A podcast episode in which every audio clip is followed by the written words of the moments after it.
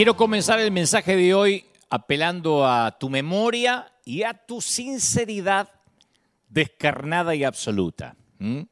Porque de otro modo vas a sentir que lo que voy a compartirte a continuación a lo mejor es para alguien más o que quizá no te incluye.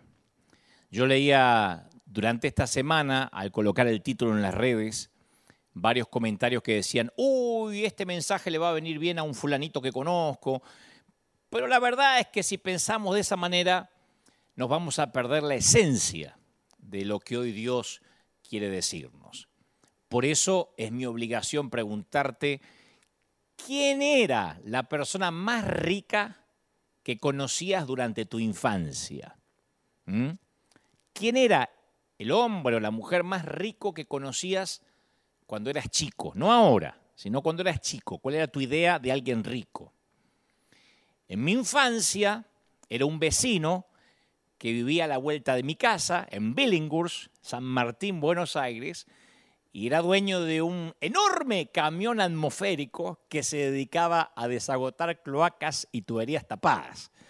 No me da risa su oficio, sino que yo pensara que esa era la idea de la riqueza.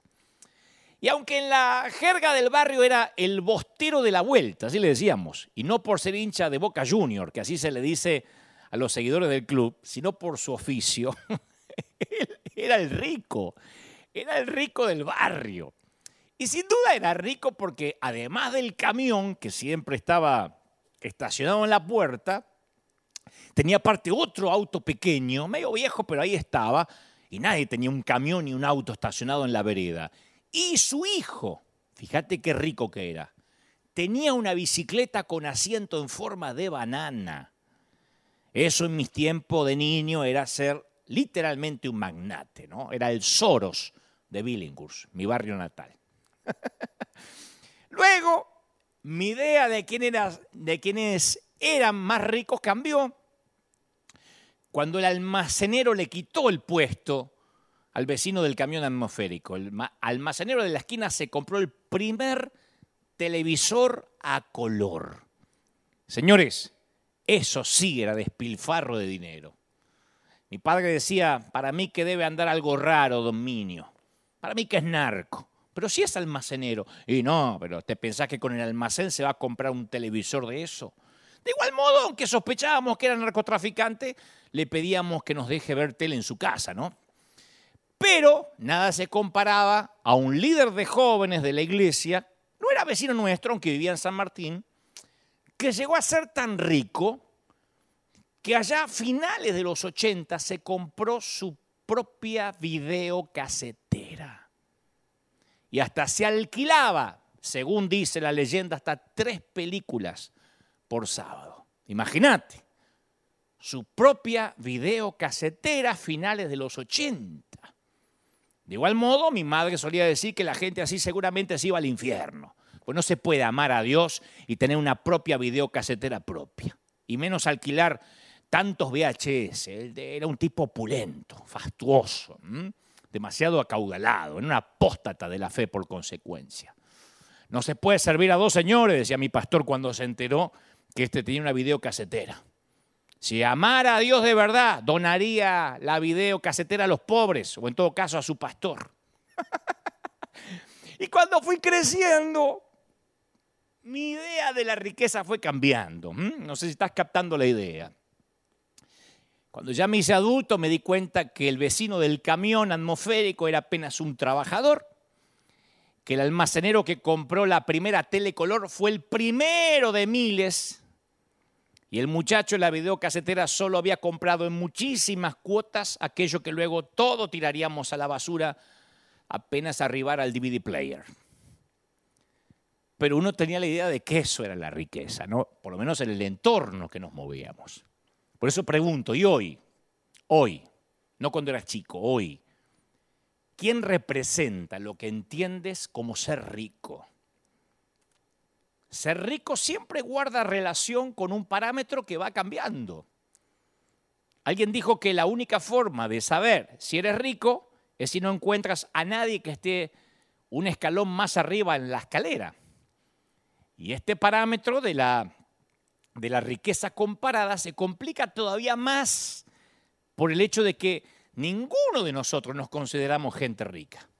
Por eso te contaba que mi idea personal de la riqueza fue evolucionando con cada temporada de mi vida. Porque la riqueza es un objetivo móvil. Además, ¿notaste cuántos ricos no creen que son ricos?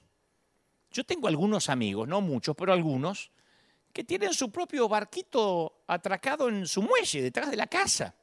En Miami Beach, en, algunos sitios, inclusive en Buenos Aires, en algunos sitios tienen su barquito atracado ahí. Y yo le digo, wow, un propio barco. Y me dice, no, no es riqueza, esto es un botecito. Tendrías que ver el barco que tiene el fulano de tal. Ese sí es rico de verdad. O sea, no se consideran ricos porque conocen gente que tiene más que ellos. Mientras que en la escalera vean gente que tiene más, no se consideran ricos. Y así pasan con todos. El sabio escribió en Eclesiastés 5.10, quien ama el dinero, de dinero no se sacia. Quien ama las riquezas, nunca tiene suficiente. Fíjate qué perla, ¿no? Eclesiastés 5.19 eh, dice, además, escucha que esto es muy importante, a quien Dios le concede abundancia y riquezas, a quien Dios le concede, no dice, no dice necesariamente que el enemigo te va a conceder riquezas y abundancia. A quien Dios le concede, también le concede comer de ellas, tomar su parte, disfrutar de sus afanes, pues esto es don de Dios. Palabras del sabio. Y por eso a mí me urge dejar claro esto antes de seguir avanzando. Yo no voy a hacer una apología de la riqueza, no, que Abraham era rico, que fíjense que Moisés también, que tener muchos camellos era como tener muchos Mercedes-Benz. No voy a decir esas boberías porque yo sé que estás harto de escuchar mensajes así para justificar si alguien tiene más o menos. No. Yo quiero dejar claro esto de qué es ser rico, porque más de la mitad del mundo vive todo un mes o a veces un trimestre, lo creas o no, con el dinero que la mayoría pagamos al mes por la suscripción de Netflix o lo que nos cuesta mantener un celular. Hay gente con lo que nosotros mantenemos un celular, come todo el mes, en la mayoría del mundo. Una vez un misionero gringo trajo a Estados Unidos a un nativo africano, esto lo conté un par de veces, pero me fascina porque además la carta es real, la historia es real, por eso me produce más fascinación todavía, porque no es una alegoría o una anécdota inventada. Trajo a este nativo africano a los Estados Unidos para que conociera el país durante un par de semanas. Y al regreso, este hombre le escribió a sus hijos una carta a mano para que les quedase como una suerte de, de memorial, ¿no? Y lo compartieran con sus propios hijos, de hecho, algún día. La carta decía más o menos así, hijo, en donde yo estuve apenas dos semanas, hay gente tan rica, pero tan rica que hasta tiene su propia movilidad. Sí, su propio auto. No son muchos, por supuesto, pero tienen. Luego leí que solo entre un 3 y un 5% de la población mundial tienen su propio auto. Y algunos tienen hasta una casita para el auto, la llaman garage. Es como una casita que los protege al auto de la intemperie. No vive gente, vive el auto. ¿Y sabes qué más hacen? Esta gente es tan rica que se sube a su propio auto, lo saca de la casita y van a lugares donde hay comida. Pero no como acá en casa, le llaman restaurantes. Son tan ricos que les pagan a otros para que les preparan comida, les preparan, les preparen comida y se la sirvan. Así de ricos son. Y algunos de estos ricos comen tanto, tanto que son gordos. Pero siguen comiendo más y más, no les importa. Porque después, como son tan ricos, van a lugares que los llaman gimnasios y les pagan a otros para que los hagan adelgazar. Así de ricos son. Y estos ricos, algunos tienen cuartos especiales que se llaman closet, o roperos o placares que están llenos de ropa. No se rían, niños, lo juro. Son cuartos para guardar ropa. Nadie duerme allí, solo la ropa duerme. Está en perchas o en estantes como en una tienda. No imaginan lo que vi. Tanta ropa. Ropa para los días fríos, para los días cálidos, ropa para el trabajo que no es la misma que la ropa para la iglesia. Una locura. Yo sé que es una locura, niños, porque siempre usamos la misma ropa, pero la gente rica cambia de ropa, combina los colores. Y les prometo que algún día, si Dios lo permite, ustedes verán esta maravilla con sus propios ojos. La riqueza es relativa, señores. Y perdemos de vista lo rico que somos. Ahora, ¿por qué no nos sentimos ricos? ¿Por qué los que me están mirando dicen, no, no soy rico? Y yo tampoco me siento rico. Por eso insisto en que para que Dios nos hable hoy tenemos que convenir para quién va dirigido este mensaje antes de seguir avanzando. Porque si no, estamos como en el inicio, ay, este mensaje le vendría bien a fulano que tiene como tres autos y una empresa. No. Quiero dejar claro esto, si comes dos veces al día, no tres ni cuatro, vamos a sacar, poner el desayuno y la merienda, vamos a suponer el almuerzo y la cena, si comes dos veces al día, estás dentro del 4% de los asalariados activos de hoy y te guste o no te guste bajo cualquier definición, sos rico. Si comes dos veces al día, sos rico por definición.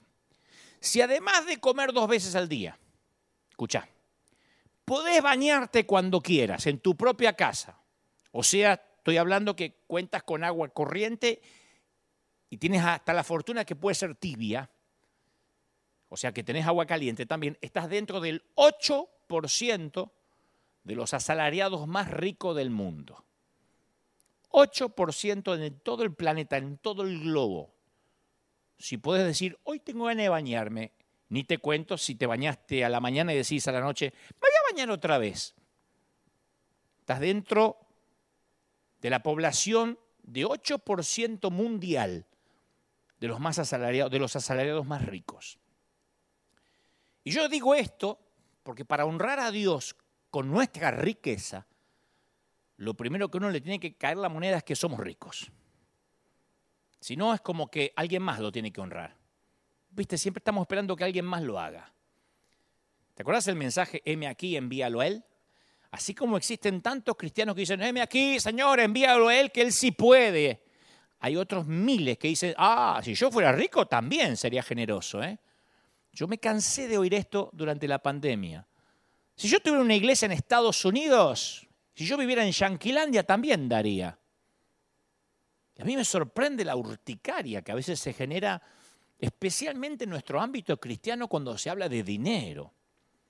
Y especialmente aquellos a los que no les gusta escuchar hablar de dinero, no tienen la menor idea que Jesús habló más acerca de dinero que sobre el cielo, el infierno y la oración combinados.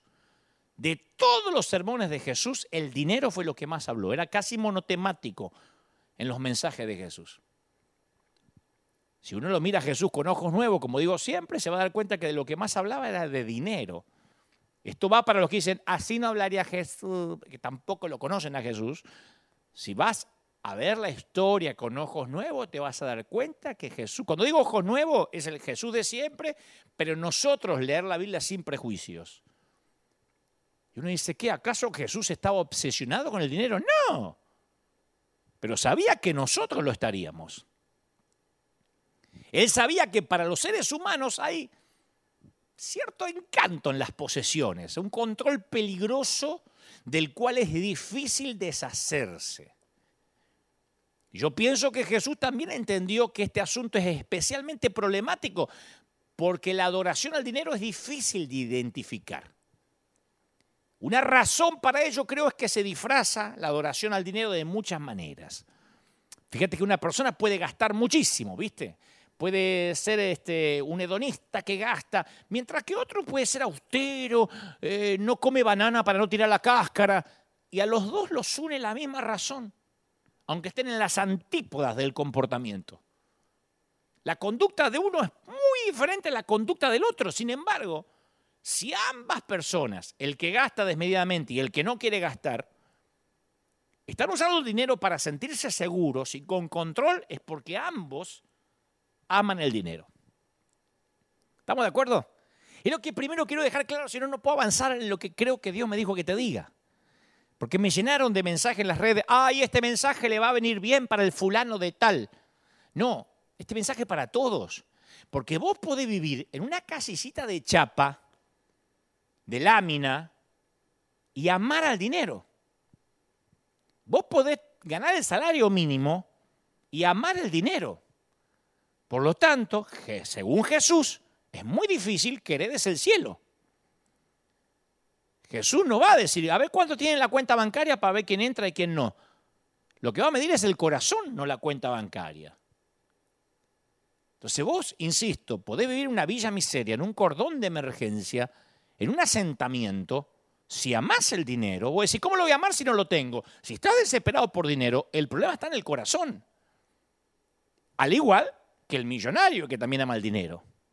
El problema es que la mayoría pensamos que no amamos las riquezas, no somos propensos a creer que el dinero es un ídolo para nosotros.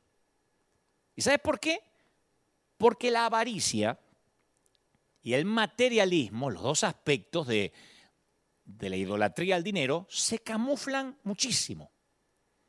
¿Sabes cómo? Casi siempre por asociación. Pues fíjate que siempre como que nos comparamos con personas de nuestro nivel.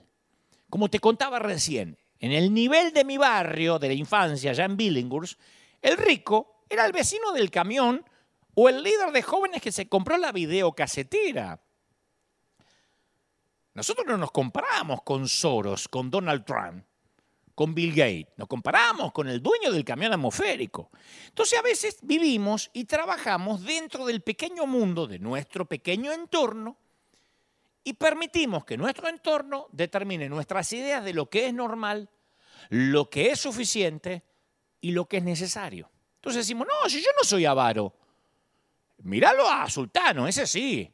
Mirá la remodelación que se acaba de mandar en la casa. Mira la guita que se, que se gasta, el dinero que se gasta en ropa. Mira lo que se gasta en mantener semejante pileta, semejante piscina. Eso es ser rico. Y eso es lo que nos recuerda Jesús en Lucas 12, 13. Dice que uno de entre la gente le dijo, maestro, dile a mi hermano que comparta la herencia conmigo. Jesús le dice, hombre, ¿qué me puso a mí de juez o de árbitro entre ustedes? Y le dijo a la gente, tengan cuidado y dejen toda avaricia. La vida de una persona no depende de las muchas cosas que posee. Fíjate en la lección firme. Tengan cuidado, advierte Jesús. En otras palabras, manténganse alerta. Porque él sabía lo amañado que puede ser este ídolo del dinero. Pues sabes que el materialismo es un pecado que a diferencia de muchos otros es muy difícil para nosotros detectarlo en nuestras propias vidas. Yo puedo pararme ante una congregación y decir, ¿quién acá está luchando con lujuria escondida? Y tal vez no me levante la mano, pero unos cuantos por dentro a decir, sí, yo. Tal vez le diga, ¿quién acá está luchando con orgullo? También, pero si yo digo, ¿quién lucha con ser avaro y egoísta? Ahí hay cada vez menos. Y no es porque sean todos generosos. Es que uno no va a encontrar a Jesús diciendo, tené cuidado, asegúrate de que sin querer no estés cometiendo asesinato. No, no tiene que hacerlo. Si estás estrangulando a tu suegra, ya sabes que estás cometiendo asesinato. Pero la avaricia no es así. La avaricia, eh, el, el materialismo, el ser avaro, es intrínsecamente autoengañoso. Porque el dinero genera como cierta toxina al alma. Y encima nuestra, nuestra cultura materialista, viste, que no ayuda mucho. Entonces Jesús no fue ambiguo con respecto al peligro del ídolo del dinero. En una ocasión dice en Mateo 6:24, ninguno puede servir a dos señores, porque aborrecerá al uno y amará al otro. Estimará al uno y menospreciará al otro. No podéis servir a Dios y a las riquezas. Así que insisto, necesito que a esta altura del mensaje Cambiemos el paradigma de, ah, este mensaje le viene bien a fulanito que tiene mucho dinero. Ya tenemos que cambiar el paradigma. Yo necesito que juntos si me gané acaso tu amistad, que juntos examinemos todo este asunto desde la perspectiva de, che, capaz que esta persona egoísta y rica fácilmente puedo ser yo. Voy a mantener mi corazón sensible al hecho de que tal vez, tal vez Dios quiera enseñarme algunas cosas hoy. Yo pensé que este era un mensaje para los ricos, pero me estoy dando cuenta que esto me engloba a mí también. A partir de ahí, voy a decirte lo que Dios me dijo que te diga. En primer lugar, todos, más o menos, todo lo que tenemos son cosas. La definición de una casa, ¿sabe lo que? No un hogar, una casa. ¿Sabe lo que es la definición de una casa? Es una pila de cosas con una tapa encima. una casa es una caja para amontonar cosas. Y algunas personas en realidad han sobrevivido sin ser dueños de una. Por ejemplo, Jesús nunca fue dueño de una casa. La cosa es que la gente pasa por la vida, pasamos por la vida, adquirimos cosas, luego nos morimos y dejamos todas las cosas atrás. ¿Qué pasa con las cosas? Bueno, vienen los hijos y se pelean por las cosas. Los hijos que aún no murieron, pero que en realidad son personas premuertas, Los hijos son personas premuertas porque para ahí van todos. Van a la casa de sus padres, ¿no? Revuelven las cosas viejas de sus padres como buitres carroñeros y deciden cuáles cosas quieren llevarse a su casa. No, no, que esto me lo dio a mí, papá, que ese ventilador viejo me lo dio a mí. No, que la tele me la llevo yo. Y empiezan, una vez que lloraron un poquito y tiraron un puñado de tierra en el panteón, a por las cosas. Ahora estas cosas son mías. Luego se mueren esos hijos y vienen buitres nuevos por ellas. Las naciones van a la guerra por cosas. ¿Por qué van a la guerra las naciones? Por cosas. Las familias se dividen por cosas. Los cónyuges discuten más por cosas que por cualquier otro asunto. Entonces, imagínalo de esta manera. Si tuvieras solo un mes de vida, ahora vas a hacerte un hisopado y te dice, Señor, su problema no es el COVID, su problema es que le queda un mes de vida. Señora, te sorprenderías todas las cosas que realmente ya no te importan. Si tuvieras 30 días de vida, las cosas no tendrían importancia para vos. Es más, traerlas a consideración sería absurdo, casi, me atrevo a decir, inmoral. Saborear la vida, extraer lo más valioso de cada día, sería lo más importante para ti si te quedan 30 días de vida. El tema es que como no sabemos cuánto nos queda de vida, no tenemos la fecha de vencimiento en ninguna parte como los yogures, Viste que los yogures dicen, mirar al dorso la fecha de vencimiento. Si por lo menos en el dorso nos hubiesen puesto vence tal día, lo valioso se nos vuelve común y lo común se nos vuelve valioso. ¿Por qué? Porque no sabemos cuándo nos vamos a ir. Tu césped, si es que acaso tenés pasto en tu casa. Mi papá solía cortar el pasto los sábados, oh, era un culto cortar el pasto. Tu césped te va a sobrevivir. ¿Y está mal tener pasto? No, pero la próxima vez que lo cortes, Recordá que vos sos el sirviente temporal del pasto. No es tu pasto. Vos estás sirviendo el pasto. Algún día otro va a tomar tu lugar. Otro vivirá en tu casa y el césped va a seguir ahí. Va a seguir creciendo. Otro lo va a cortar hasta que sea sacado de la escena y alguien más va a venir a empujar la cortadora. Las cárceles están llenas de matones y CEOs y presidentes ejecutivos que cometieron delitos para tener más cosas. La mayoría está ahí porque querían tener más cosas. ¿Por qué? Solo son cosas.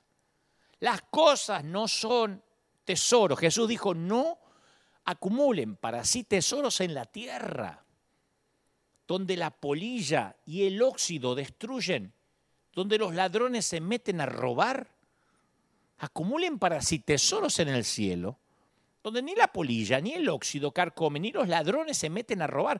Porque donde esté tu tesoro, donde esté tu tesoro, donde esté tu tesoro, ¿qué va a estar ahí también? ¿De verdad hace falta que lo diga? Tu corazón. Entonces, esto de ser rico no es para aquel que cotiza en Wall Street, en la bolsa necesariamente. Yo conocí gente que en el año 2000 se compró un autito año 81, un Ford Sierra, y se pasaba el fin de semana lustrándolo. Le tocabas el autito, te, cortaba la yugular, le pasaba cera, lo miraba, le hablaba, era su tesoro, ahí estaba su corazón. ¿Está mal tener un auto? No, está mal amarlo, servirlo. Dios dice que quien sirve a dos señores está fregado. Aunque sea un auto del año 81. Hay gente que les choca en el auto y le agarran un ataque de pánico. ¡Ah, me Porque más que si le matas a un hijo. Isaías habló sobre cómo nos complicamos la vida con cosas. Isaías 5.8 dice, ¡ay! De los que juntan casa a casa y añaden heredad a heredad hasta ocuparlo todo. Y pregunta después de manera irónica, ¿habitaréis vosotros solos en medio de la tierra? en otras palabras, hay de los que añaden tantas cosas a su vida que ya no le queda más lugar para nada. Tu vida está llena de cosas, pero esas cosas no exhalan vida. Y la cavidad pectoral que solía contener un corazón cálido, palpitante, ahora está fría y vacía. Isaías escribió estas palabras en el año 600 antes de Cristo, más, hace más de 2700 años. Ha llegado a mis oídos de parte de Jehová de los ejércitos que las muchas casas han de quedar asoladas, sin morador las más grandes y las hermosas. O sea, van a ser cáscaras vacías las casas, todo es efímero, el barrio privado, el country, todo es efímero. O la casita de lámina. autos, celulares, plasmas ultrachatos y ropas de marca se pudrirán juntos en la democracia de la descomposición.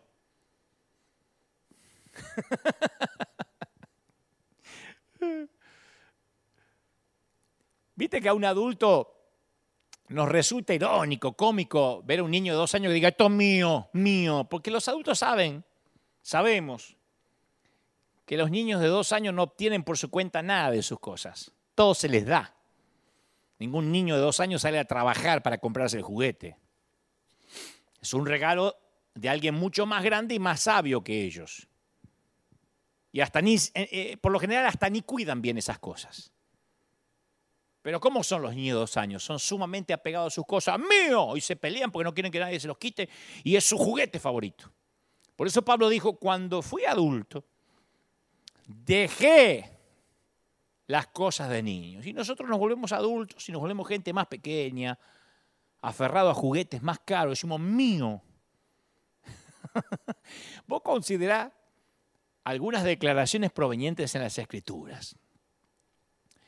Del Señor es la tierra y todo cuanto hay en ella, el mundo y cuantos la habitan. Recuerda al Señor tu Dios porque es Él quien te da el poder para producir esa riqueza. O sea, si tenés algo, hay alguien que te dio la fuerza y la salud para hacerlo. Mía es la plata y mío es el oro, afirma el Señor Todopoderoso por si a alguno le queda dudas.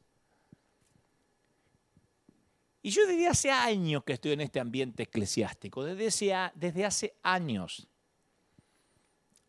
Algunos cuando me ven hacer notas en, en CNN en este caso, en Vortex o me ven en algún otro lugar, dicen, ¿por qué no hablas de Cristo? ¿Por qué no predicas como predicas los domingos? Porque los cristianos no solemos ser bilingües y trilingües, o sea, creemos que hay que predicar en cristianés a donde vayamos, ¿no?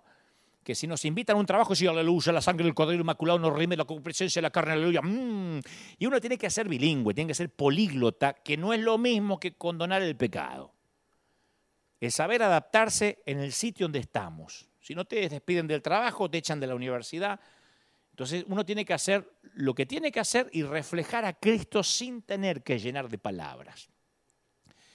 Pero insisto con esta idea, desde que estoy, desde hace muchos años en este ambiente eclesiástico, Una de las preguntas que se hace en el idioma cristianés con mayor frecuencia es, ¿tengo que diezmar sobre todo lo que me entra? ¿O primero puedo sacar los gastos? En otras palabras, del neto o del bruto.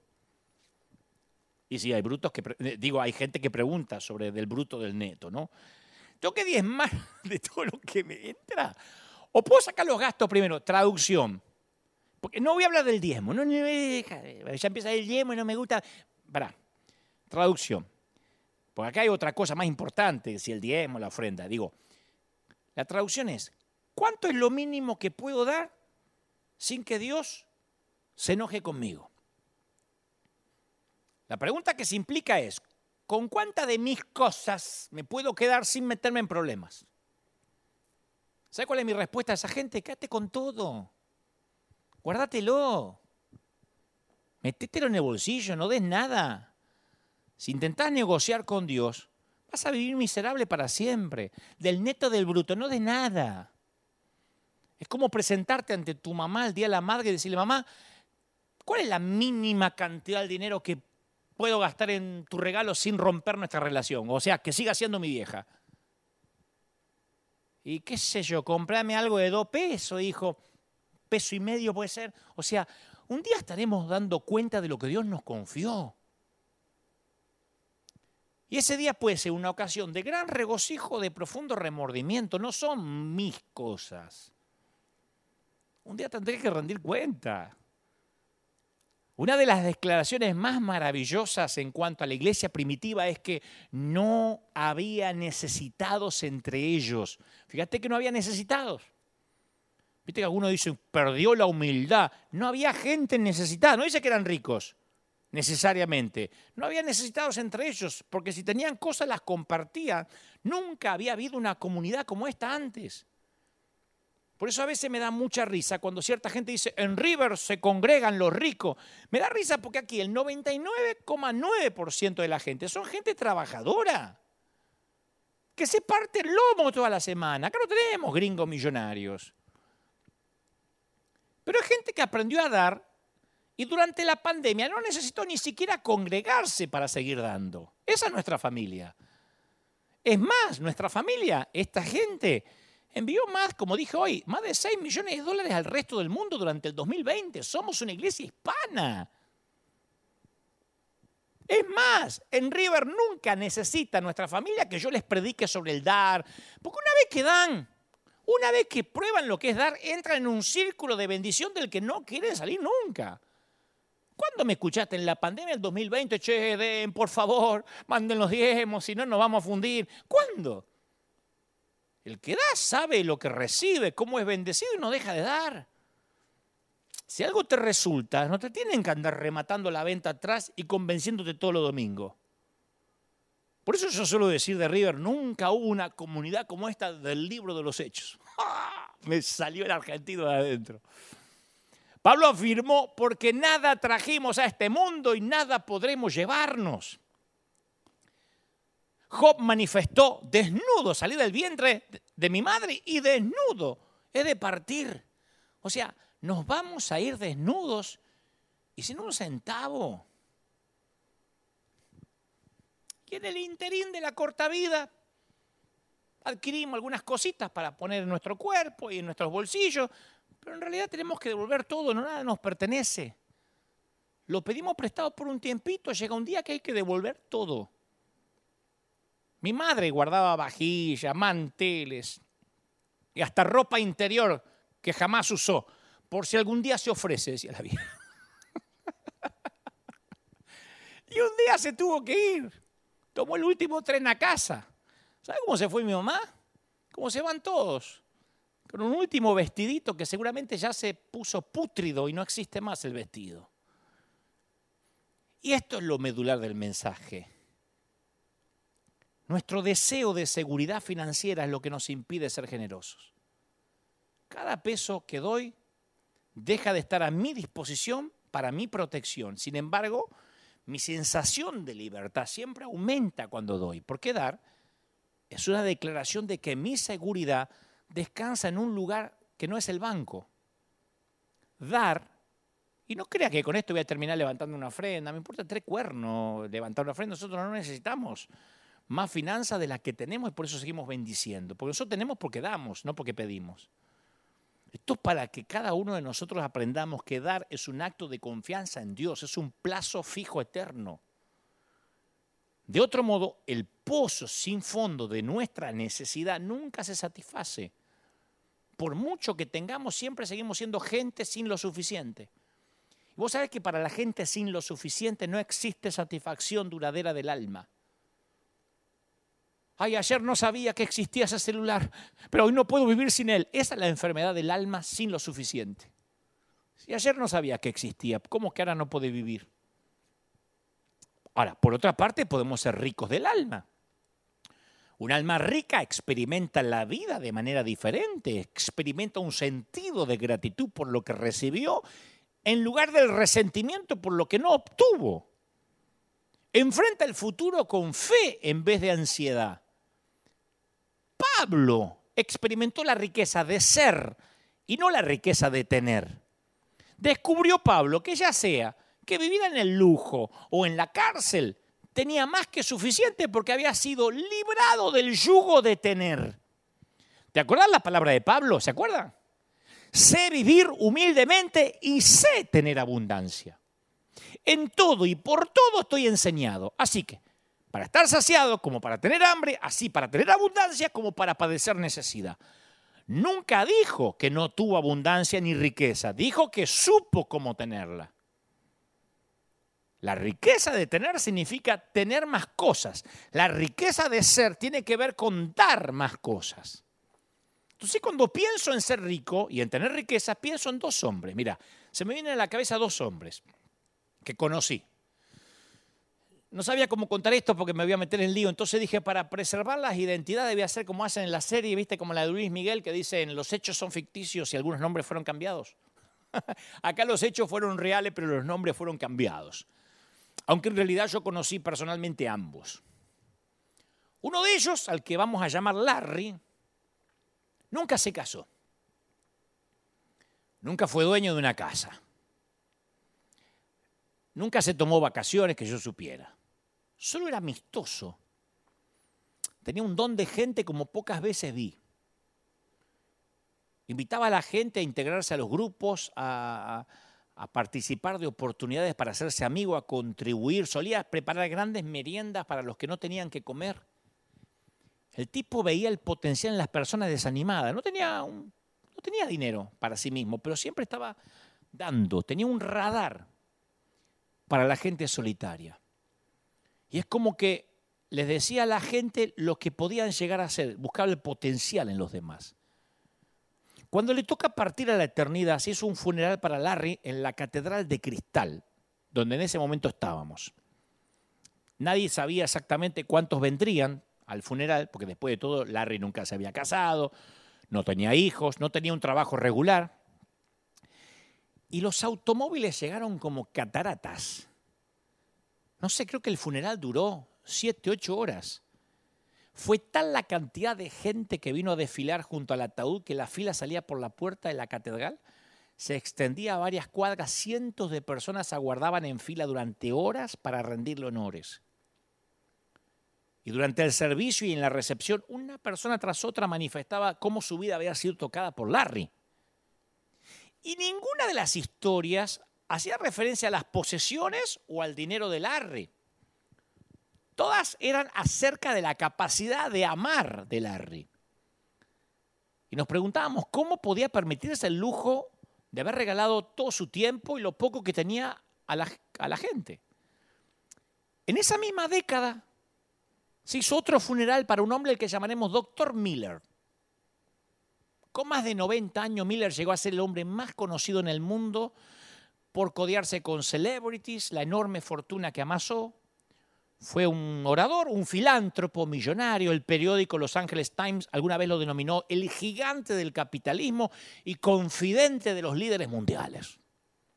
Hasta se logró que le hicieran una estatua de cera en el Museo de Hollywood, sin ser un actor de la industria. Sus últimos años de vida vivió en un geriátrico compartiendo habitación con otros viejos abandonados y al morir una de sus hijas estaba haciendo una colecta para pagarle el ataúd. Cuando murió casi no asistieron familiares al funeral. Los que cargaron el féretro fueron su chofer, el enfermero y otros empleados personales. Un hombre era famoso, homenajeado, adinerado, relacionado, poderoso, envidiado y temido. El otro preparaba meriendas para los que no tenían hogar y era amado. ¿Cuál te pensás que fue el verdadero rico delante de Dios?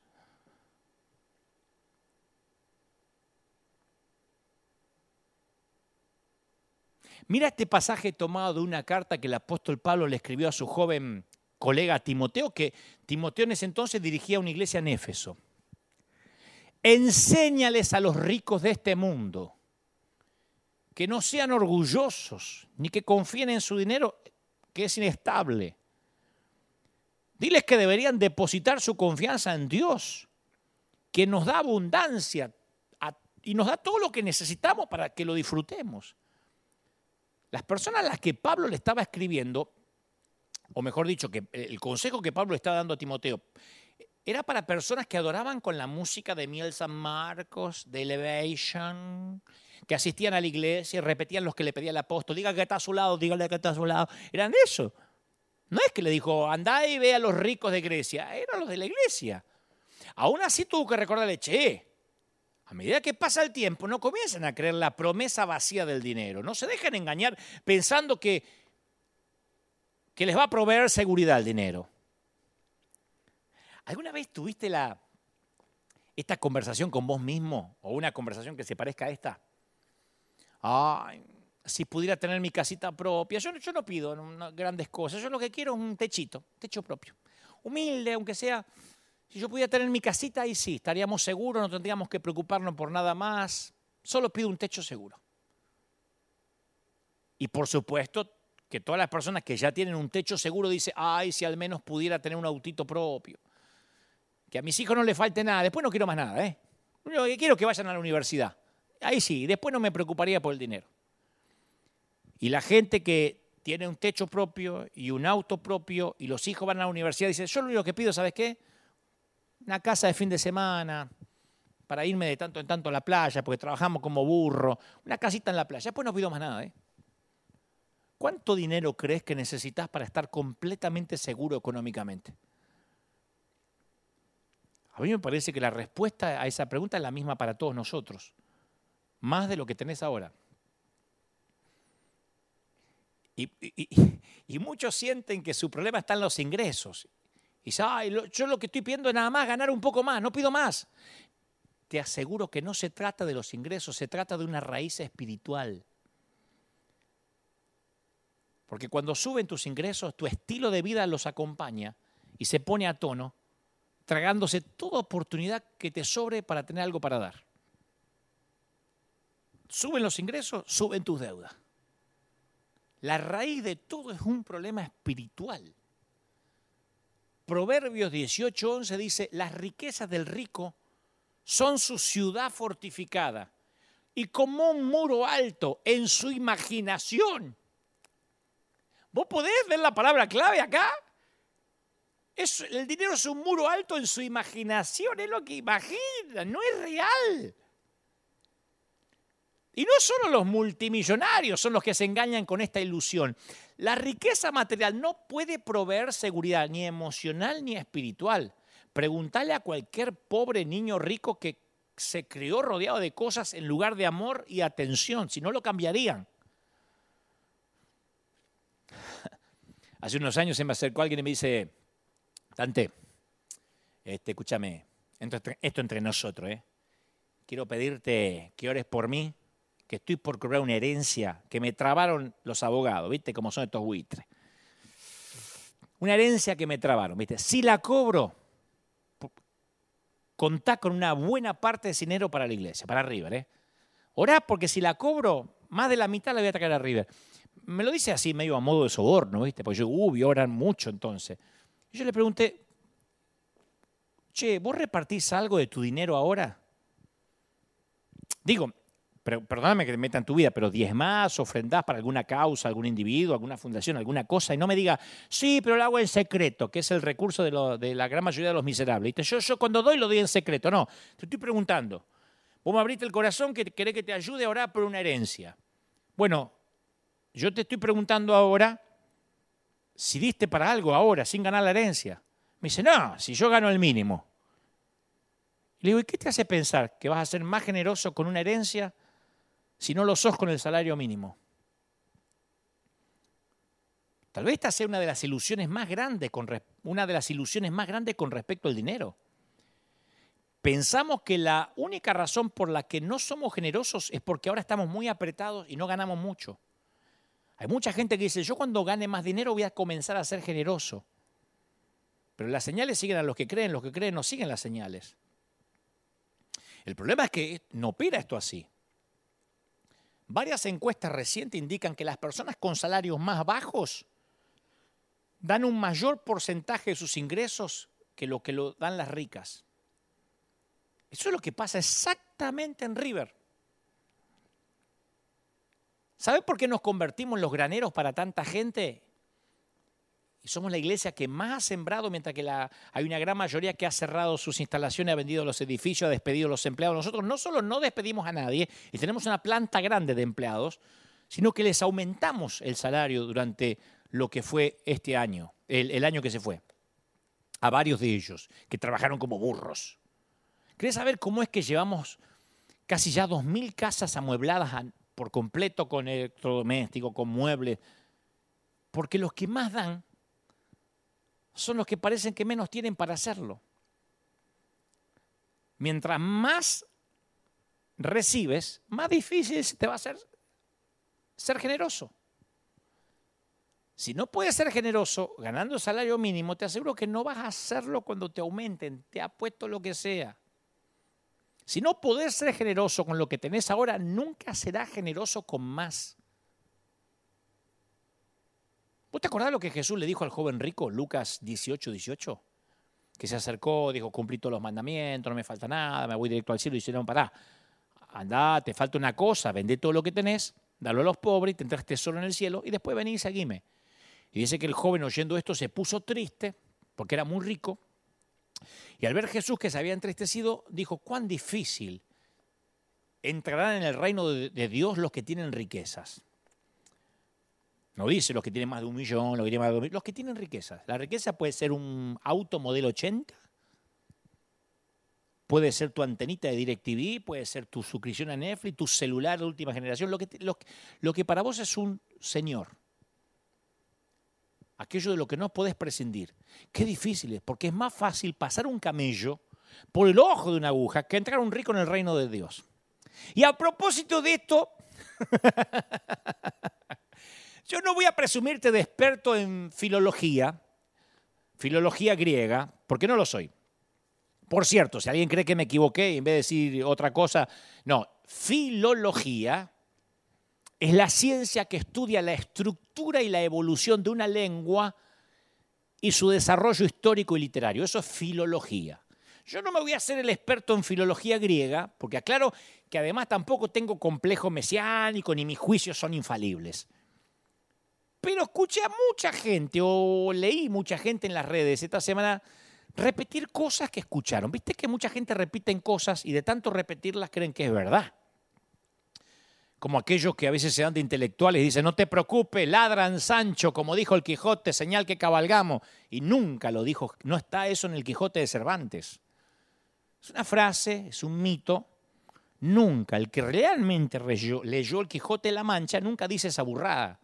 Porque en todo el Quijote no aparece ladran Sancho, señal que cabalgamos. Como, y no, no lo dice nunca Cervantes.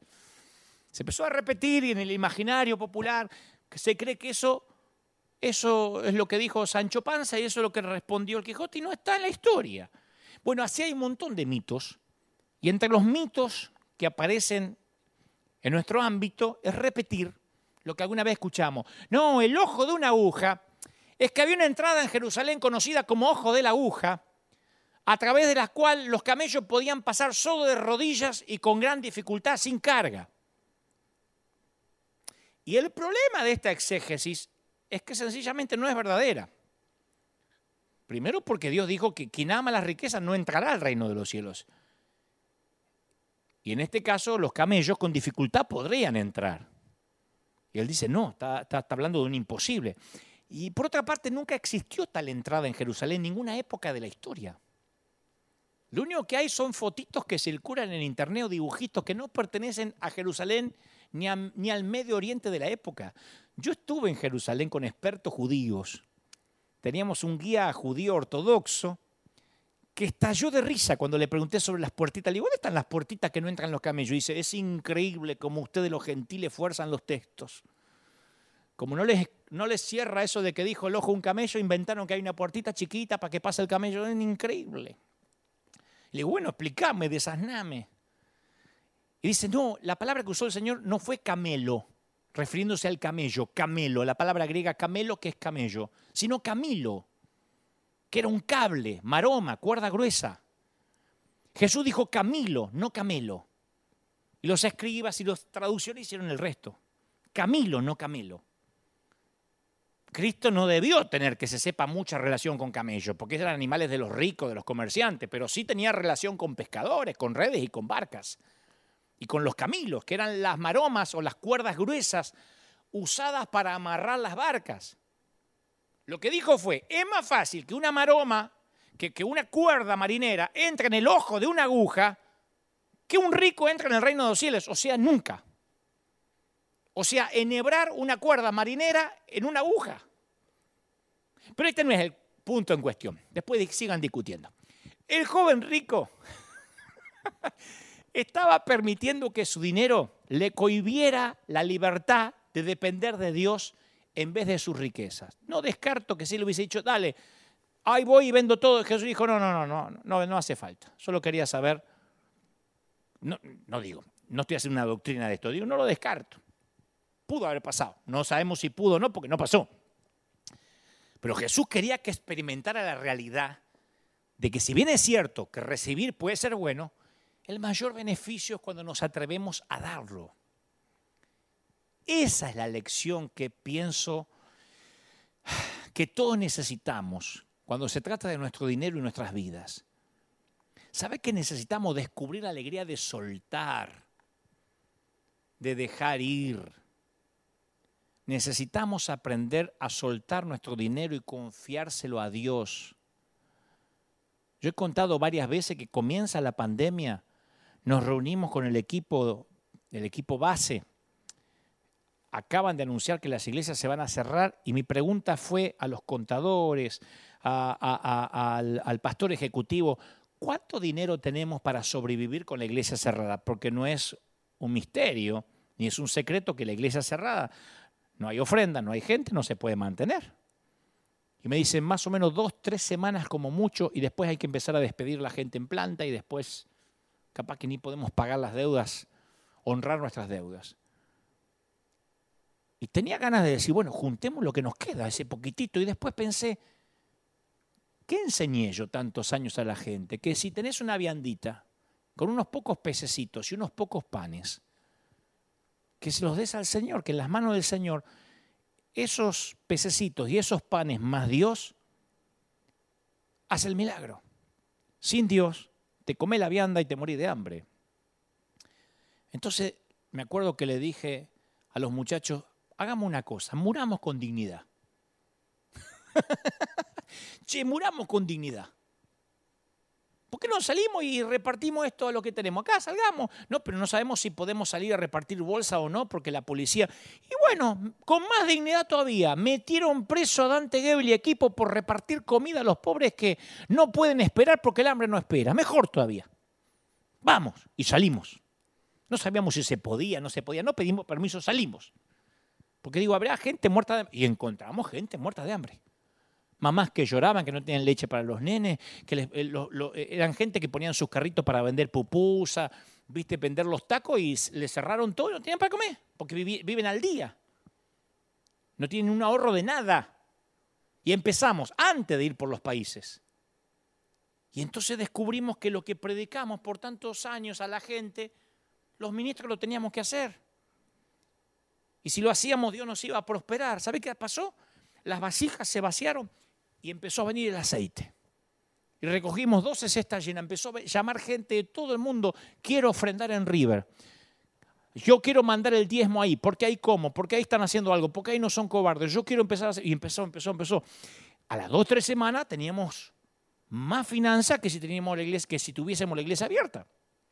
Y ahí nos agarró la tentación. Che, che, ahora sí juntemos. Y el Señor me volvía a decir, no. Mientras que haya vasijas vacías, va a haber aceite. Llegaba y dimos. Llegaba, no ahorramos un peso, lo creas o no. De hecho, de paso, nuestros libros de finanzas están abiertos para nuestra familia cuando quieran saber. Dinero que entra, dinero que sale. Dinero que entra, dinero que sale. No ahorramos nada, porque el día que empezáramos a ahorrar, se acababa la provisión.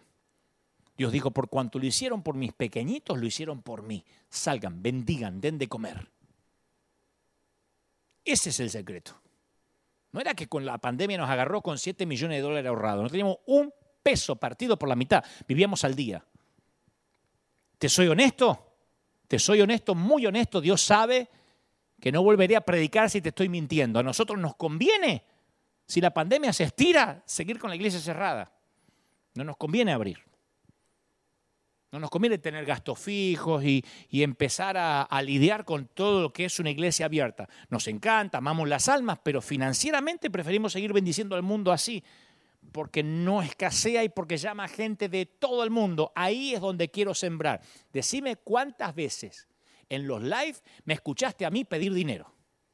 Además de, de, de mm, la pequeña leyenda que sale al bajo, pueden sembrar acá. ¿Cuántas veces dije, por favor, por favor? Nunca escaseó. Esto funciona.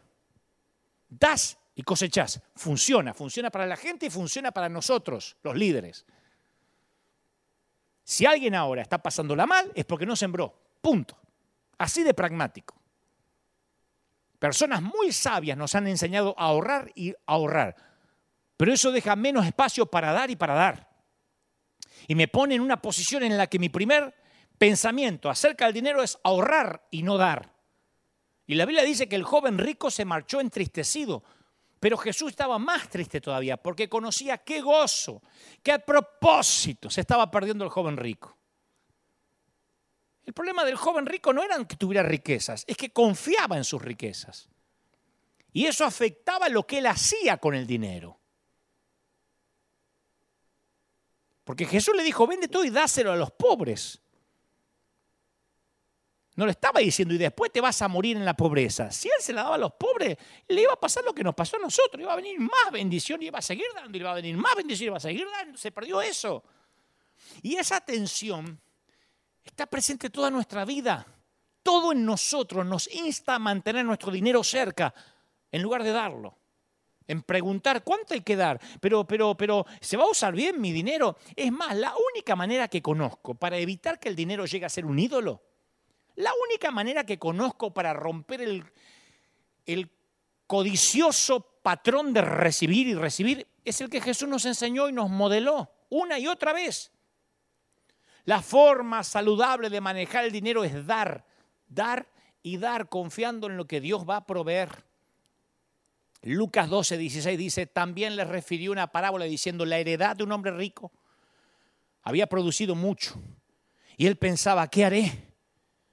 Porque no tengo dónde guardar mis frutos. Y dijo, esto haré. Derribaré mis graneros, los edificaré mayores, y allí guardaré todos mis frutos y mis bienes, y diré mi alma, alma, muchos bienes tienes guardado para muchos años. Repósate, come, bebe, come carne argentina, regocíjate con un Malbec mendocino. Pero Dios le dijo, necio, Necio cabezón, esta noche vienen a pedirte tu alma. Y lo que juntaste, ¿para quién va a ser? Son cosas. Así es el que hace tesoro para sí y no es rico para con Dios. Ahora yo veo la historia de este granjero y es un hombre decente. No dice que era narco, que hubo ganancia deshonesta, malversación de fondos, que era usurero. El tipo usó el talento que Dios le dio y tuvo éxito. Capaz que hasta dictaba seminario el tipo, graneros llenos de éxito. empodere su granero en el último Congreso de Empoderamiento de Graneros. Pero Jesús le pone el sombrero de tonto, de necio. ¿Sabes por qué? Lee con cuidado el corazón de la parábola. El tipo dijo, esto haré, derribaré mis graneros, los edificaré mayores, guardaré mis frutos. Diré a mi alma, muchos bienes tiene, repósate, come, bebe. Su error no fue que hizo planes, sino que los planes no incluían a Dios nunca. Dijo, derribaré, edificaré, guardaré, diré, comeré. Y Jesús no criticó la riqueza del hombre, sino su arrogancia.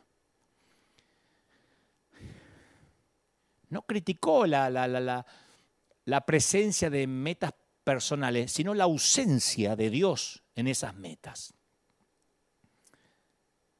Fíjate que la acumulación de dinero o el ahorrar es siempre por miedo, el amarrocar siempre es por miedo. Pensamos que cuando más tenemos, más seguro vamos a estar. La misma inseguridad motivó a los constructores de la Torre de Babel en Génesis 11.4. Edifiquémonos una ciudad y una torre eh, cuya cúspide llega al cielo y hagámonos un nombre por si fuéramos esparcidos sobre la faz de la tierra. ¿Detectás el temor en esta declaración? Tenían miedo a ser esparcidos y separados. En vez de volverse a Dios, se volvieron a las cosas acumularon, ahorraron, coleccionaron. Cuanto más cosas juntemos, más seguro vamos a estar. Acumularon la casa, la jubilación, las posesiones, el ahorro. Enséñale a los ricos de este mundo que no confíen en el dinero, que depositen su confianza en Dios que nos da la abundancia. Estos tipos dijeron, estamos a salvo. No, no lo están, dijo Dios. Y la ciudad que tenía una sola lengua se convirtió en las Naciones Unidas, pero sin intérpretes. la confusión siempre hace que volvamos a confiar en Dios. Pues hay que yo provengo de la misma generación que la mayoría, me parece, que se crió con miedo de que no haya lo suficiente, ni papel higiénico en el baño. Mi viejo me gritaba, ¡paga la luz! ¡Apaga la luz! Que después me viene un montón en la cuenta. Cerrá la ladera que se escapa el frío. Yo nunca supe a dónde se escapaba el frío, pero cerrá la ladera, cerrá, que la luz no me la regala. Era una mentalidad que nos inculcaron durante toda la vida. Cuando era chico mi mamá me decía, tomate la sopa, que algún día no vas a tener para comer. Fíjate vos, qué motivación. un día, Dios no lo permita, ¿eh? pero un día te vas a morir de hambre y te vas a acordar del brócoli de tu mamá. Ese día ya voy a estar muerta, no voy a poder verte como te morís de hambre. Vos te comías el brócoli este y el de tu hermano por las dudas. Entonces la motivación es el miedo. El miedo no, el miedo no honra a Dios. Por eso primera de Timoteo dice, dile a los ricos de este mundo que no sean arrogantes, no pongan las esperanzas en la riqueza, que son inseguras. Mándales que hagan el bien que sean ricos en buenas obras, generosos, dispuestos a compartir y de este modo atesorarán un seguro caudal para el futuro y obtendrán la vida verdadera. Y ustedes no se preocupen por lo que van a comer ni por lo que van a beber. No estén en ansiosa inquietud. Más clarito, échale agua. Vos sabés que, con vergüenza, ¿eh? el cristiano promedio da 1% de sus ingresos para el avance del reino de Dios o las ayudas sociales, 1%. El 99% restante va al mundo. Los que más dan, te guste o no te guste, los que más dan son los católicos. Muy por allá abajo, los cristianos evangélicos, lo cual significa que el 99% del corazón va al mundo. Segunda de Corintios 9:11 dice, ustedes serán enriquecidos en todo sentido para que puedan ser generosos y para que por medio de nosotros la generosidad resulte en acciones de gracias a Dios. Entonces, cuando vos permitís que las bendiciones de Dios fluyan a través tuyo, te apartás de la típica mentalidad, ¿y yo qué gano con esto? ¿Y a mí qué me dan? Ahora, la solución no es mágica, ¿eh? Hay que estar dispuesto a vivir para dar y no a vivir para ganar. Yo digo siempre, no hay cinturones gástricos para esto. Vení que te pongo el cinturón y mañana sos flaco. No hay magia. El dar es un músculo y hay músculos atrofiados. Hay gente que le enferma ver cómo otros dan. Fíjate las redes. Publicamos, amueblamos una casa y se manifiestan algunos. Que no sepa, que no sepa tu izquierda, lo que da tu derecha. El único monoversículo que se aprendieron porque se, se, se sulfuran de ver cómo el otro da. Fíjate qué atrofiado que está el músculo de dar. Cuando en nuestra cultura alguien dice yo no tengo tanto como para dar, lo que está diciendo es que no tiene tanto de sobra como para dar sin que le afecte su estilo de vida. Siempre tenés algo para dar. Como decimos siempre, un paquete de arroz. Y cuanto menos tenés, más sacrificio implica el dar a los demás y más Dios te bendice. Mira, los trasplantes de corazón son una maravilla de la ciencia moderna, ¿o no? Porque no es solo un mecanismo físico de bombeo de, de, 5.000 litros de sangre a través de 62.000 millas de vasos sanguíneos. Los estudios dicen que el corazón, esto se descubrió hace relativamente poco, segrega sus propias hormonas semejantes al cerebro y tiene una memoria celular. Pues sabés que se comprobó que los que reciben un trasplante reciben también relaciones, reacciones, perdón, sensoriales, hábitos nuevos del donante. Y nosotros somos trasplantados en el corazón. Les daré un nuevo corazón. Les infundiré un espíritu nuevo. Les quitaré el corazón de piedra y les pondré un corazón de carne, dijo Jesús. Entonces cuando vos le entregas, yo le entrego el corazón a Cristo, Cristo te entrega su corazón a vos y a mí. Y uno tiene la responsabilidad de honrar al donante. Y los recuerdos sensoriales de ese donante te traen hábitos nuevos, compasión nueva, generosidad nueva que antes no tenías. Sentís lo que Cristo siente. Te quebrantás por lo mismo que Él se quebranta. Ese es el centro de amarás a Dios con todo tu corazón. Como tu corazón no puede amar a Dios, te da un corazón nuevo. ¿Y cómo sabemos si nuestro corazón late como el corazón de Cristo?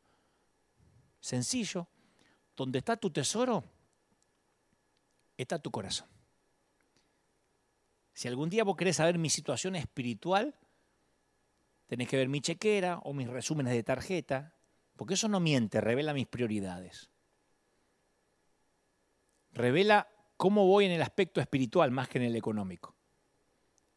Es el mejor barómetro para la madurez espiritual que conozco. Jesús identificó un enlace entre el amor y el dinero. Vos podés dar sin amar. Hay mucha gente que da sin amar, ¿eh?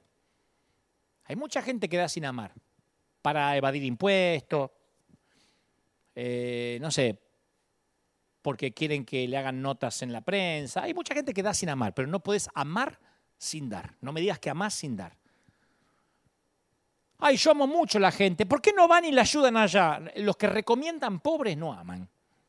Todo el mundo sabe dónde hay pobre. Ahora también nos llenan de mail. Es que yo conozco una viejita que ustedes deberían ir a honrar y hacerle la casa. No me recomienden pobres. Ayuda.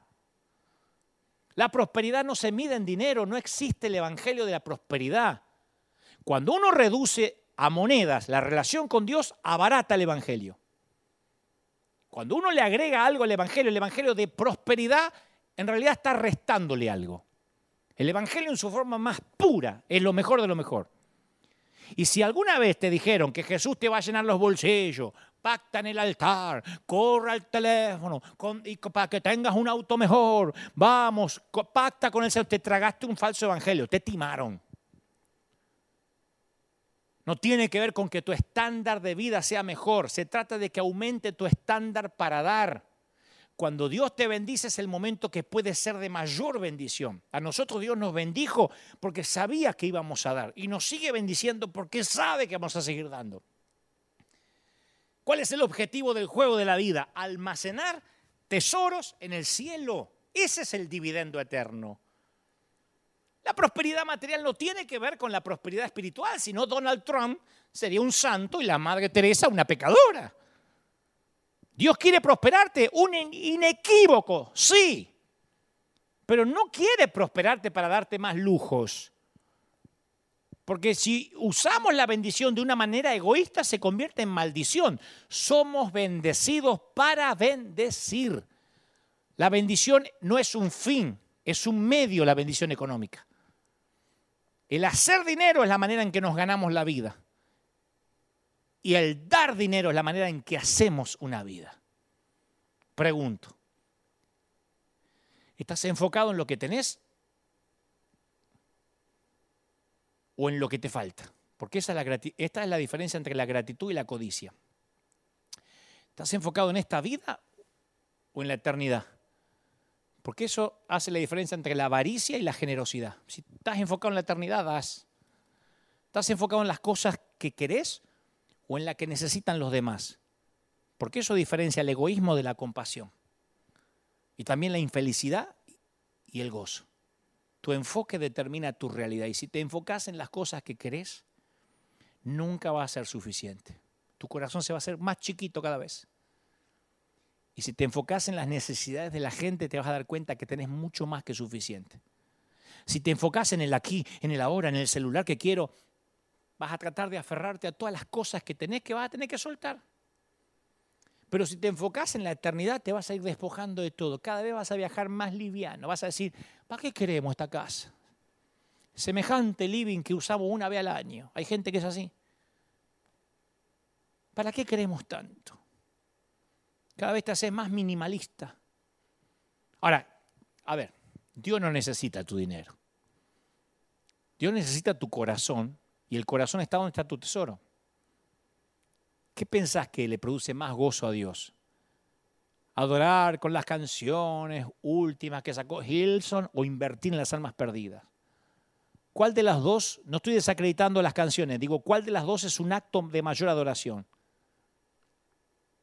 Y si la compasión fuera una forma de adorar, ¿qué te pensás que prefiere Dios? Estar, verte en la iglesia, te adoramos, y que llores y que cantes y que muevas los panderos y los tules y cantes y bailes y dances para Él, o que salgas a dar de, comer al que se está muriendo de hambre. Terminaré con esta historia real. Y ya no voy, ya me voy. a mí este tema me, me pone excited, me gusta, porque resulta, viste, es como aquel que fue pelado y se puso algo en, la pelada y le empezó a crecer pelo y se lo quiere dar a todos los pelados. Bueno, a mí me pasa eso. Resulta. Estoy convencido de esto. Resulta. Y no es que estoy pidiendo que mande más plata acá, porque nosotros ya, nosotros somos súper bendecidos. A donde sea, a donde sea, busca a alguien, busca en tu barrio, busca una fundación, anda a ayudar a alguien, prepara una olla de algo. En esta pandemia los cristianos, ¿viste cómo, se hicieron conocidos los que cantaban en los balcones durante las cuarentenas? Así teníamos que haber sido conocidos los cristianos de todos lados. Che, no hubo forma de parar a los evangélicos, ¿eh?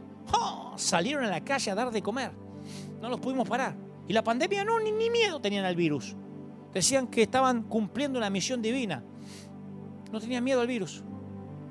Y pero los metían presos, sí. Y dentro de las cárceles oraban y, se abrían. Yo creo que, mira las cosas que pudieran haber pasado si tan solo hubiésemos entendido que Dios dijo por cuanto lo hiciste por ellos, lo hiciste por mí. Hace un par de años yo fuimos a Uganda. Yo fui a África personalmente con, un grupo de, con parte del equipo a visitar los orfanatos y las escuelas que sostiene River desde hace algunos años. Y vimos muchas casuchas a lo largo del camino, pero una en particular estaba más maltrecha que las demás de toda la barriada, ¿no? Y, era apenas una serie de, de sábanas rotas que habían sido pegadas, levantadas con seis, siete palos tambaleantes. Y así como en la vereda la familia que vivía estaba cocinando algo en una, olla llena de hollín sobre el fuego. Resulta que el chofer que nos llevaba se perdió del camino y se metió en unas barriadas complejas y cocinaban ahí como en la vereda. La señora esa que cocinaba luego me enteraría que la mayoría de esas mujeres son madres sustitutas que cuidan los huérfanos que pueden. Les dan algo de comer. Esas mujeres trabajan a veces lavando ropa para una familia adinerada que queda a dos, tres horas de camino de la casa. Ganan 50 centavos al día. Pero aún así llegan a la noche y le hacen, cocinan a unos 8 o 10 niños. Entonces alguien que estaba en el grupo le pregunta ahí a un intérprete que, estaban cocinando en el fuego y dice, la señora, lo más probable es que hagan lo que hacen acá cuando no tienen que comer, es galletas de lodo galletas de barro. Entonces yo pregunto, ¿y a qué le llaman galletas de barro?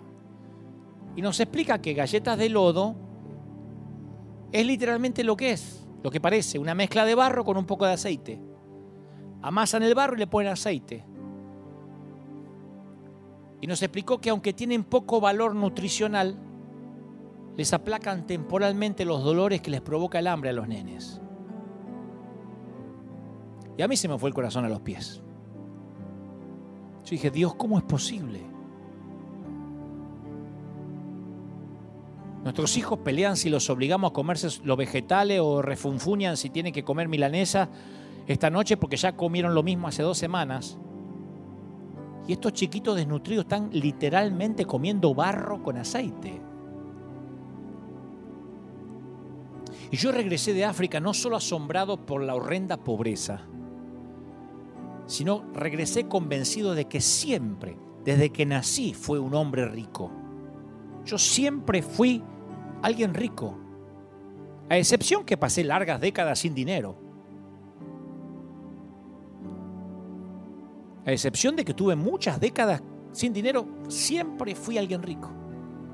Por eso cuando me preguntan, ¿y vos sos rico, Dante? Respondo, no te confundas, ¿eh? Yo soy millonario. Y sabes que también me convencí de ese viaje a África, viendo a los niños comer lodo, que todos los que ahora me pueden ver a través de un dispositivo móvil, todos, por definición, son ricos. Todos los que ahora mismo me están viendo sin que les duela la panza de hambre, son ricos. Todos aquellos que ahora mismo están bajo un techo que no es de lona, sea casa propia, alquilen o vivan de prestado, son ricos. Todos aquellos que tienen un celular, ni te digo si hay dos o tres en la casa, uno. Rico. Todos aquellos que me están mirando ahora y tienen más de una ropa interior, son ricos. Porque esos niños que comían lodo me contaban que duermen desnudos para que durante la noche se les sequen los calzones. Tienen un calzón. Lo lavan de noche, a la mañana se lo ponen seco. Todos aquellos que hoy pudieron entender lo que dije, por el simple hecho que hoy desayunaron, y eso hace que el cerebro funcione de manera primaria, son ricos. Todos aquellos que hoy cuando termine este mensaje van a ir corriendo a sus redes a poner, igual yo no comparto eso de tener que dar el diezmo, son ricos y además miserables. Si tenés comida en tu refrigerador, ropa en el ropero, un techo sobre tu cabeza y un lugar para dormir, sos más rico que el 75% del mundo. Ni te cuento si tenés algo de dinero en el banco o en tu billetera. Ahí te encontrás entre el 8% de los ricos del mundo. Si te levantaste esta mañana con más salud que enfermedad, sos más afortunado que millones de personas que no van a sobrevivir esta semana. Y si además nunca experimentaste lo que es una guerra, la agonía de la prisión, la tortura, las punzadas horribles del hambre, donde las galletas de lodo son una opción, sos más afortunada que otras 500 millones de personas.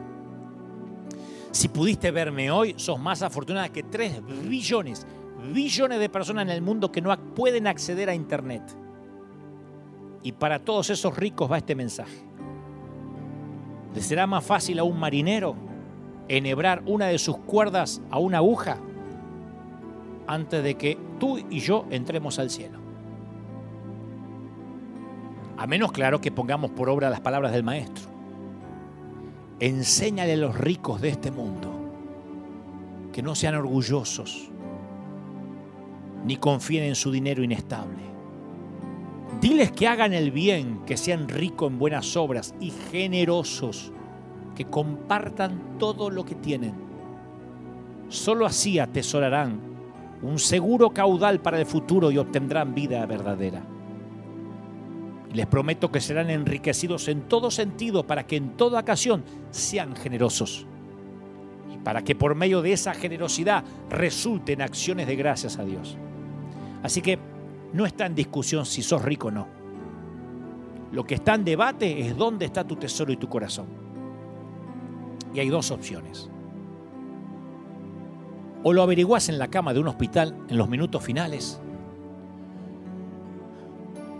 o lo averiguás en este mismo instante y haces algo. Padre, he transmitido lo que creo me has dicho que diga a estos miles de ricos que me escuchan y me ven.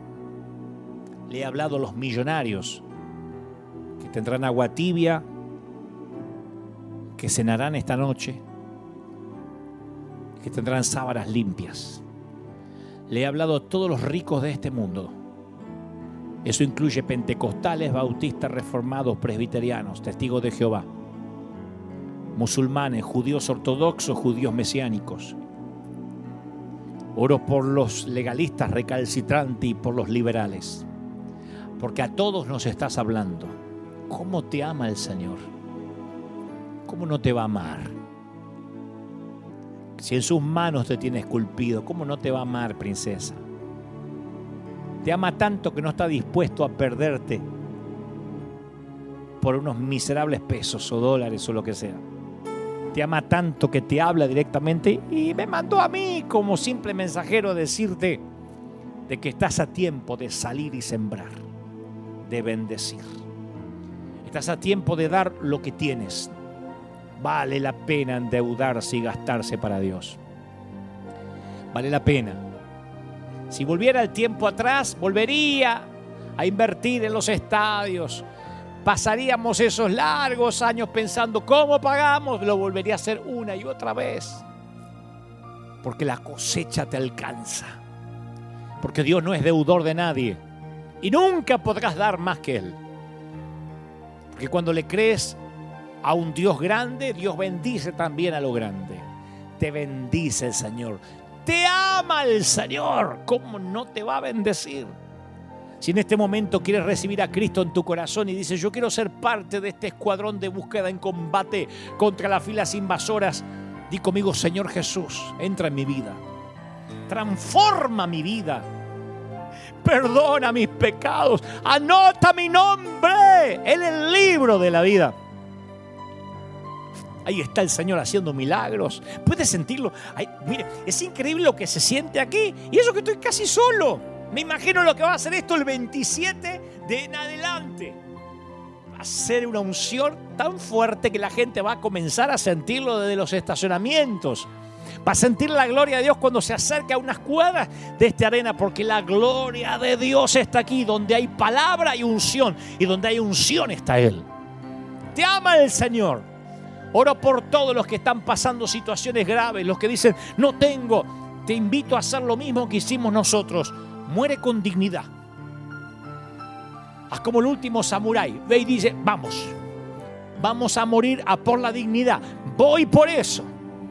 Sal y da lo que tienes. Yo te prometo, te doy mi palabra de honor que no va a pasar un día sin que veas la recompensa de Dios. Dios está esperando, la, la gente está esperando la manifestación de los hijos de Dios. Y Dios está esperando que, lo, que nosotros lo dignifiquemos, que representemos al Dios que nos llamó.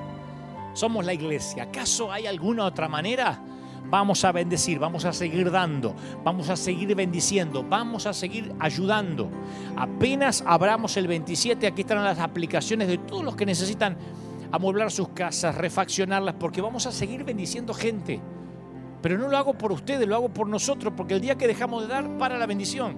Y necesitamos honrar para que la honra siga viniendo de arriba. Necesitamos dar, estamos desesperados por dar, porque si dejamos de dar, dejamos de ser bendecidos. Si lo entendemos, nos vamos para arriba, señores. el cielo es el límite. Gracias por estar ahí. Gracias por acompañarnos. Nos pasamos un poquito, pero gracias por estar ahí. Firme como talón de oso. Nos encontramos el domingo que viene, en estos últimos domingos antes de la apertura. Gracias por estar. Que Dios te bendiga, que Dios te guarde y que haga resplandecer su rostro sobre ti. Chao. Que tengan un lindo, feliz final de domingo.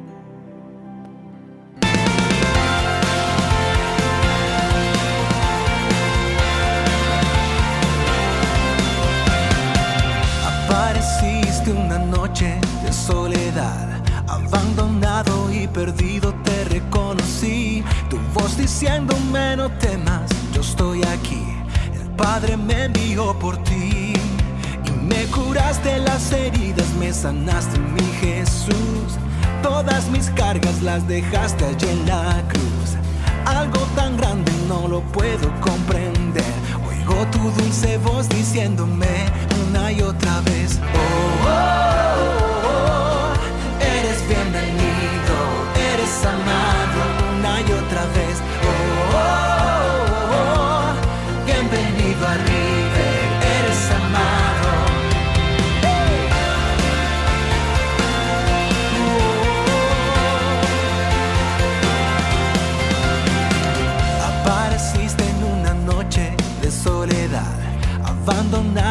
perdido te reconocí. Tu voz diciéndome no temas, yo estoy aquí. El Padre me envió por ti y me curaste las heridas, me sanaste mi Jesús. Todas mis cargas las dejaste allí en la cruz.